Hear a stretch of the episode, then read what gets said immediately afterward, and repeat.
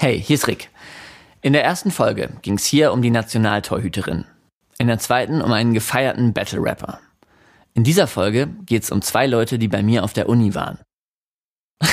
ich weiß, das klingt erstmal lame, aber ich würde wetten, dass ihr die beiden Namen in Zukunft noch hören werdet. Der eine heißt Faras. Faras Shariat. Faras Shariat. Die andere heißt Raquel. Raquel Molt, Leute. Von der Uni kannte ich die beiden gar nicht. Ich wusste zwar, dass es Faras gibt, aber seinen Kontakt habe ich erst von einer Freundin bekommen. Wir haben uns nie getroffen, glaube ich. Bis jetzt. Fake nochmal die Begrüßung. Ach, hi, Mensch. Schön euch zu sehen.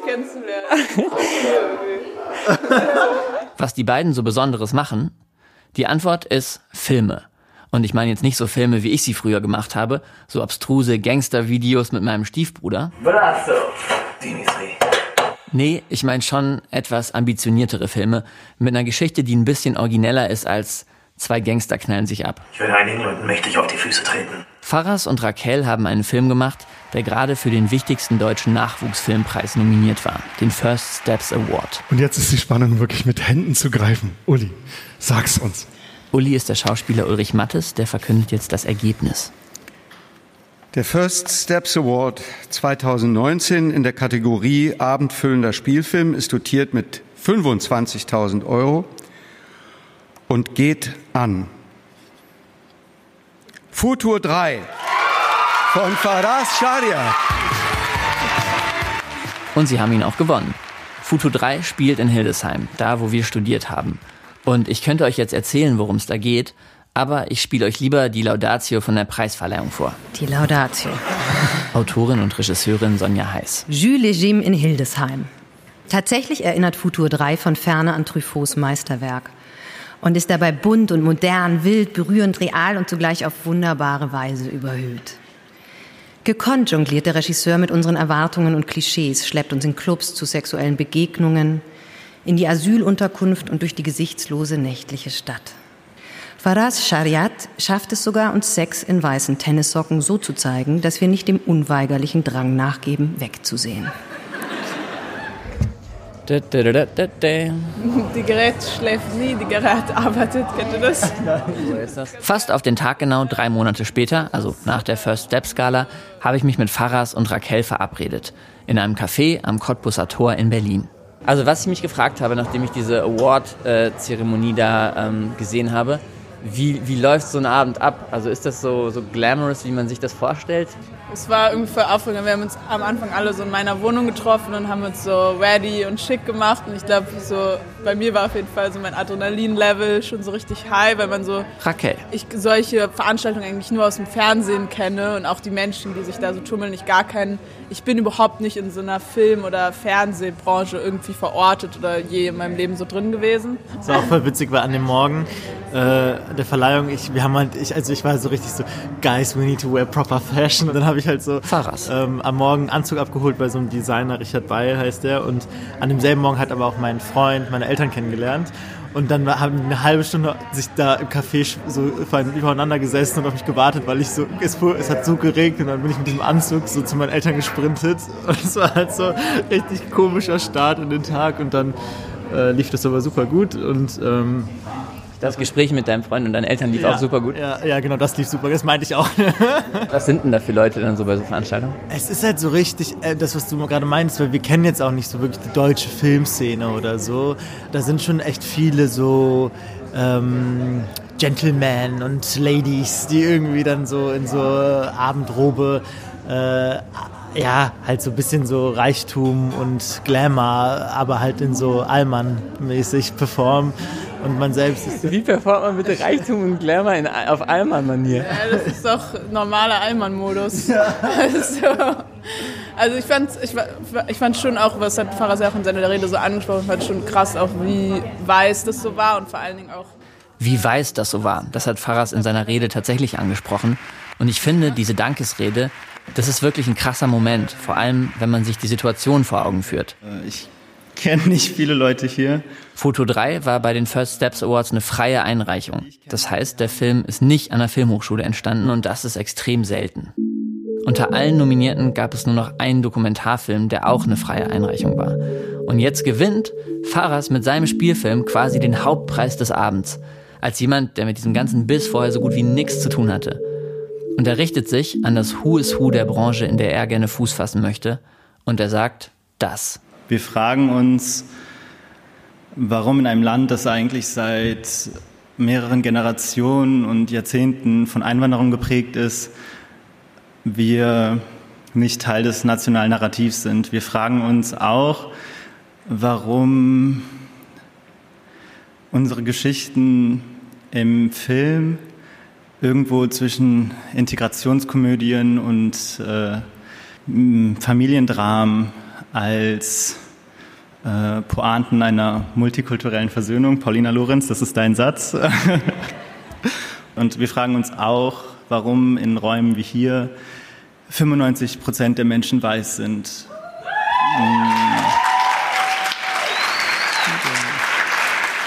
Deshalb möchte ich mit Faras und Raquel sprechen, weil sie sich diese Fragen stellen. Fragen, über die ich mir ehrlich gesagt noch nicht so viele Gedanken gemacht habe. Vermutlich, weil ich diese Grenzen, die Faras danach zeichnet, als weißer Mann in Deutschland nicht selber erlebe. Wir haben Antworten gefunden, ein paar kleine, und sind bereit, diese Antworten selbstbewusst, laut und fair zu teilen. Darauf bin ich am meisten gespannt. Ihr hört, übertreibt deine Rolle. Ich bin Rick Oppermann und das ist Folge 3. Faras und Raquel. Was? Ja, eigentlich stehe ich gar nicht so auf Ausländer. Ausländer? Ja, so haarige südländische Typen. Türken. Griechen, keine Ahnung. Okay, cool. Am Abend vor unserem Interview gucke ich mir Futur 3 an. Und ich weiß, ich wollte ja eigentlich die Laudatio sprechen lassen. Die Laudatio. Aber jetzt erzähle ich doch kurz, worum es geht, weil ich glaube, sonst checkt man es gar nicht. Hi. Futur 3 Hi. ist ein Coming-of-Age-Film. Die Hauptfigur ist Parvis. Er hat iranische Eltern, ist aber in Deutschland geboren. Er muss Sozialstunden machen in einer Unterkunft für Geflüchtete. Dabei lernt er die Geschwister Banafsche und Amon kennen. Die drei freunden sich an. Das Ganze wird ein bisschen tricky, weil zwischen Parvis und Amon eine Liebesbeziehung entsteht. Ja, das ist es so grob, ohne jetzt zu spoilern. Als ich Foto 3 geguckt habe, dachte ich so ein bisschen, ah krass, was ist denn jetzt autobiografisch und was nicht, weil ja auch diese Sequenzen, glaube ich, so Home-Videos von früher so reingeschnitten sind von dir. Der Film geht zum Beispiel los mit so einer Videoaufnahme, wo man, wenn man ihn schon mal gesehen hat, ganz deutlich den jungen Faras erkennt, wie er neben dem Fernseher tanzt und singt. Sexy Love. Everybody. Es ist insofern halt autobiografisch, als dass halt die Prämisse des Films äh, jemand, der irgendwie Sozialstunden in der Unterkunft leistet und dort dann halt Leute kennenlernt und so, dass es mir dann auch so passiert und es gab dann auch den Moment einfach von, hey, das ist voll spannend und irgendwie entstehen hier gerade so äh, entsteht hier so ein Dialog zwischen so zwei sehr unterschiedlichen Perspektiven, die aber, glaube ich, in so einem hegemonialen deutschen Blick gar nicht so unterschiedlich wirken oder so. Also der Iraner aus Deutschland und die aus dem Iran Geflüchteten. Und das ist, glaube ich, äh, war so die Haupt, das Hauptinteresse am Anfang. Hast du versucht, ähm, Parvis der die Hauptfigur ist in dem Film, so ein bisschen auf Basis von Fahrers zu, äh, zu casten. Wie läuft überhaupt so ein, so ein Casting für so einen Film ab?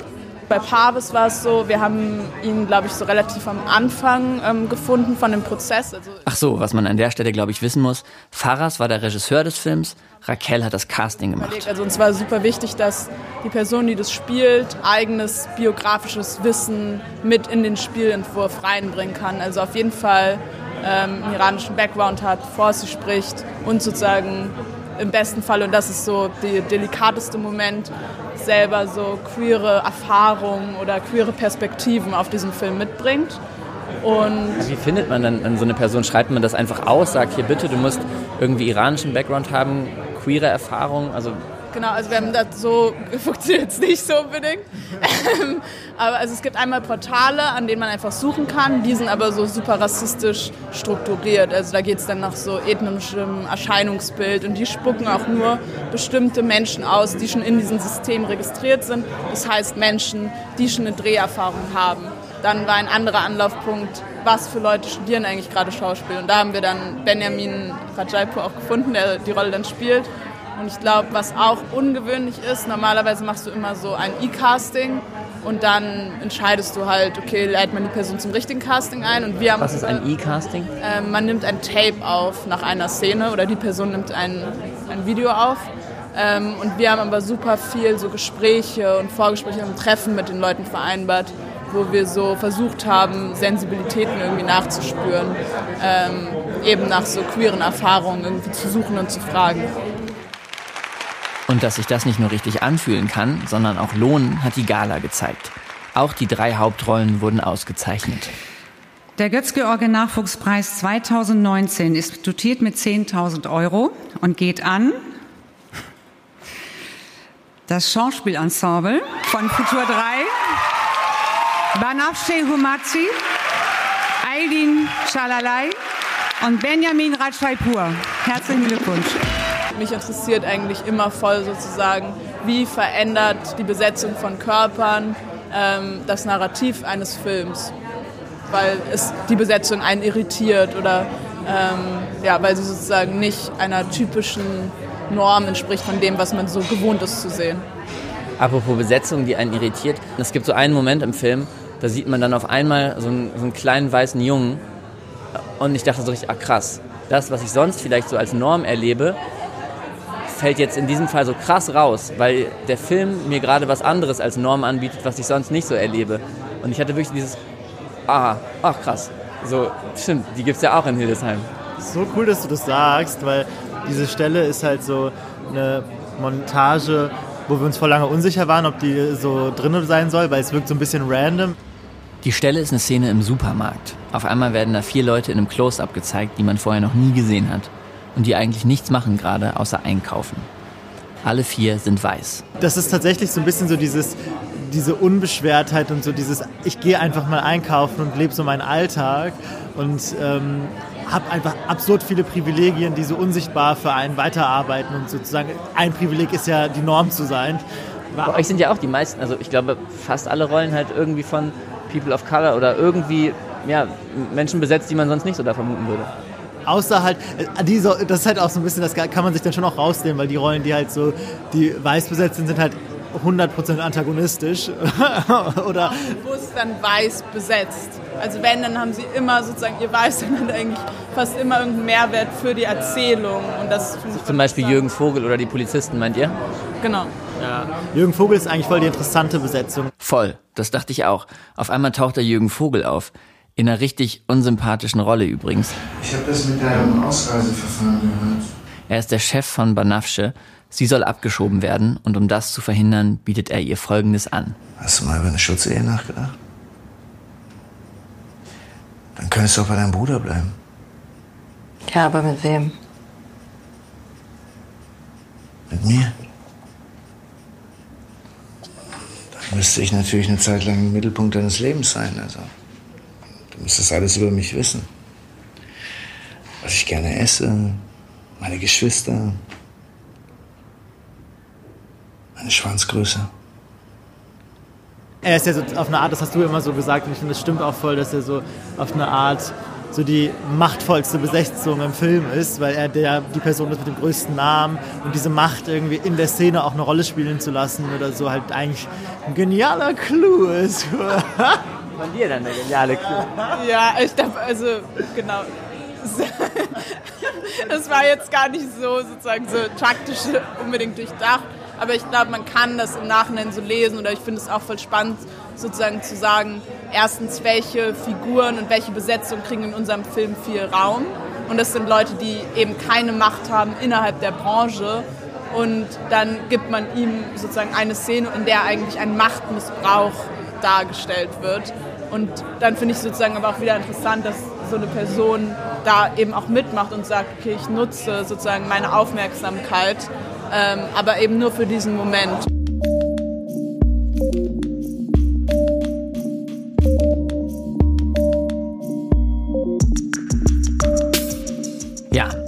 Szene ist bei mir auf jeden Fall krass hängen geblieben. Vielleicht auch, weil sie an einem Ort spielt, den ich selbst noch aus Hildesheim kenne. Die Kulturfabrik. Da waren wir abends meistens feiern. Raquel und Faras haben sich auch erst in Hildesheim kennengelernt. Sie kommt eigentlich aus Berlin. Auch hier tatsächlich so eine Straße weiter, also auch am Konfessator. Ihre Familie ist seit drei Generationen in Deutschland. Faras kommt aus Köln. Er ist zweite Einwanderergeneration. Seine Eltern sind aus dem Iran hergezogen. Wie bei Pavis im Film. Mama hat letztens gesagt, dass sie Angst hat, dass ich hier nicht dazugehöre. Und? Gehörst du dazu? Keine Ahnung. An manchen Tagen schon, voll. Da will ich den Leuten am liebsten ins Gesicht schreien. Ich bin die Zukunft. Und manchmal habe ich auch irgendwie das Gefühl, dass wir nur so eine Erinnerung an Mamas und Papas Schmerz sind. Ja, also ich glaube, es geht schon so voll um ähm, Zerrissenheit. Wir sind rausgegangen aus dem Café und spazieren ein bisschen durch Rakels Viertel, vom Kotti zur Admiralbrücke. Das ist, glaube ich, schon so eine Grundfrage des Films. Ähm, wem gehört eigentlich diese Gesellschaft und wo ist, äh, wo ist unser Platz? Und äh, wie kann man vielleicht auch seinen eigenen Platz schaffen und da halt irgendwie auch so die Grenzen zu verschieben, die es halt im deutschen Film gibt oder in dem deutschen Film, den wir so kennen und erfahren. Äh, da halt einfach nochmal was neu auszuloten und zu sagen, hey nein, es müssen Räume geschaffen werden, in denen unsere Geschichten Raum bekommen, ist halt voll wichtig, glaube ich, für uns gewesen. Das Bild von so äh, Migrantenfilmen ist ja oft, entweder sind die irgendwie lustig oder die sind ganz konservativ und haben so innere Konflikte. Ja. Oder sie sind so Clan-Kriminelle. ja, stimmt das, ist, stimmt. das hast du gar nicht gesagt. Da habe ich noch drauf gewartet bei deiner Verleihung. Ja, das hätte ich eigentlich echt mal sagen sollen. Irgendwie. Jetzt habe ich gerade vergessen, was die Frage war. Ähm, es ging so ein bisschen darum, was, was ihr vielleicht den, so, den ja. Klischees für Gegenentwürfe genau, anbieten das, wollt. Das war mega, das Main äh, so Topic eigentlich. Ja, ja. Das haben, äh, ja. Hier bin ich auch geboren. was ist das hier? Da ist das Obernkrankenhaus, da bin ich geboren. Können wir auch hier bleiben.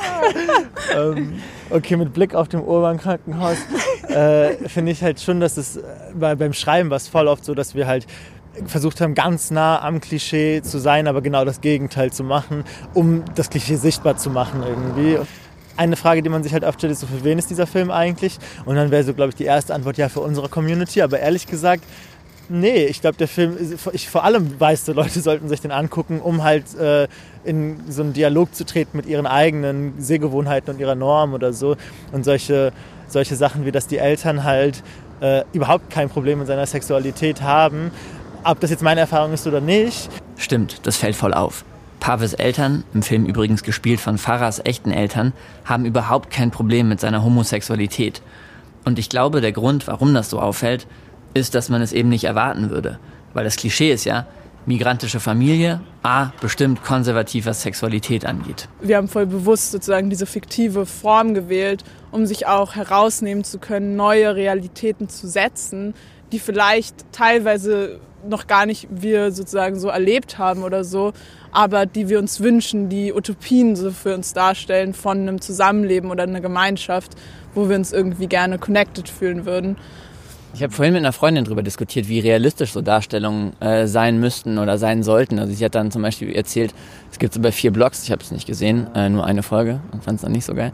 Ähm, so, wo so Szenen, wo die dann so am Girlie sind und die ganzen Dealer sind alle schwarz. So, und dann ist halt so das eine Argument, was man machen könnte, okay, die meisten, die da stehen und verkaufen, sind halt einfach schwarz. So, muss man das aber so realistisch darstellen?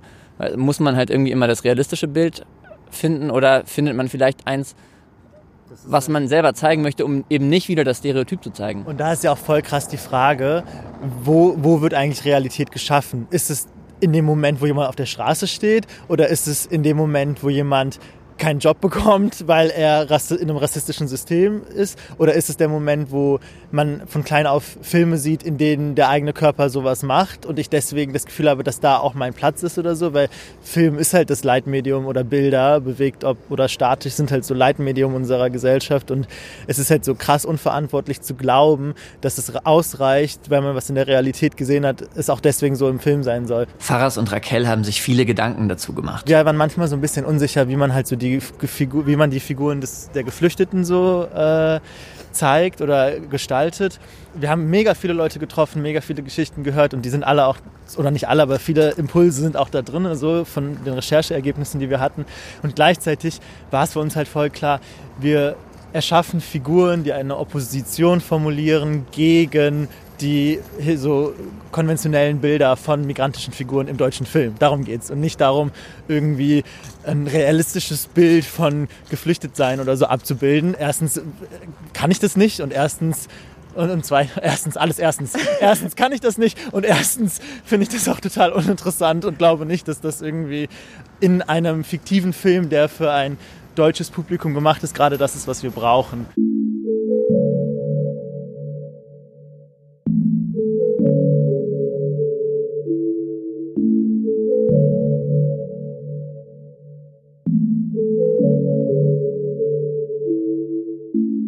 Warum ist die Rolle von Migranten im deutschen Film so begrenzt, hat Farras in seiner Rede gefragt. Wir fragen uns, warum in einem Land, das eigentlich seit mehreren Generationen und Jahrzehnten von Einwanderung geprägt ist, wir nicht Teil des nationalen Narrativs sind. Und er hat gesagt, sie haben Antworten gefunden. Also, welche Antworten habe ich bekommen? Was können Filmschaffende besser machen? Auf jeden Fall, nimm deine Figuren ernst und sei dir der Verantwortung bewusst, die du hast, wenn du Menschen auf eine bestimmte Art und Weise zeigst. Auch wenn sich das Klischee vielleicht realistisch anfühlt, vielleicht ist es manchmal besser, dem Klischee oder dem Stereotyp aus dem Weg zu gehen, weil Filme eben auch das Potenzial haben, Realität zu schaffen.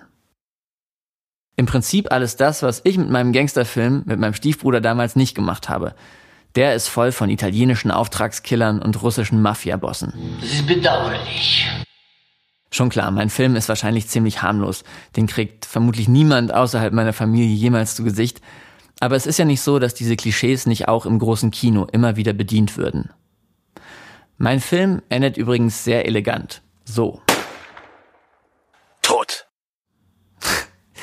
Und ich hatte überlegt, dieses Ende auch als Ende für diesen Podcast zu nehmen. Aber ja, so sehr ich mich auch verrenke, es ist und es bleibt völlig unpassend. Wie geht's mit eurem Film, also mit Futur 3 weiter? Also wir feiern auf jeden Fall eine Premiere auf der Berlinale. Und genau, ab Ende März wird der Film auch in den Kinos zu sehen sein. An welchem Tag nochmal voraus? Ja, wahrscheinlich Ende März oder Mitte April. Das ist noch nicht ganz klar, aber der Kinostart ist geplant. Mitte Mai ist der Kinostart jetzt safe. Eigentlich geht es jetzt erst los. Also wir haben ja, wir, wir, haben jetzt halt schon voll viel erlebt, aber der Moment, der ja wirklich spannend ist, ist, wenn ein Film öffentlich gemacht wird und halt in den Dialog treten kann mit seinem Publikum. Übertreibt deine Rolle ist ein Podcast der gemeinnützigen Hertie Stiftung. Die Musik für diesen Podcast kommt von Wolfram Gruß, die Tonmischung von Konrad Hans-Wille Menke. Redaktion Fabian Famulok. Vielen Dank an Vera Glocke und Jasper Landmann für den Tipp und den Kontakt zu Pfarrers. Und vielen Dank an Caro Schöps von First Steps für den Mitschnitt der Verleihung. Ich bin Rick Oppermann. Wir hören uns beim nächsten Mal.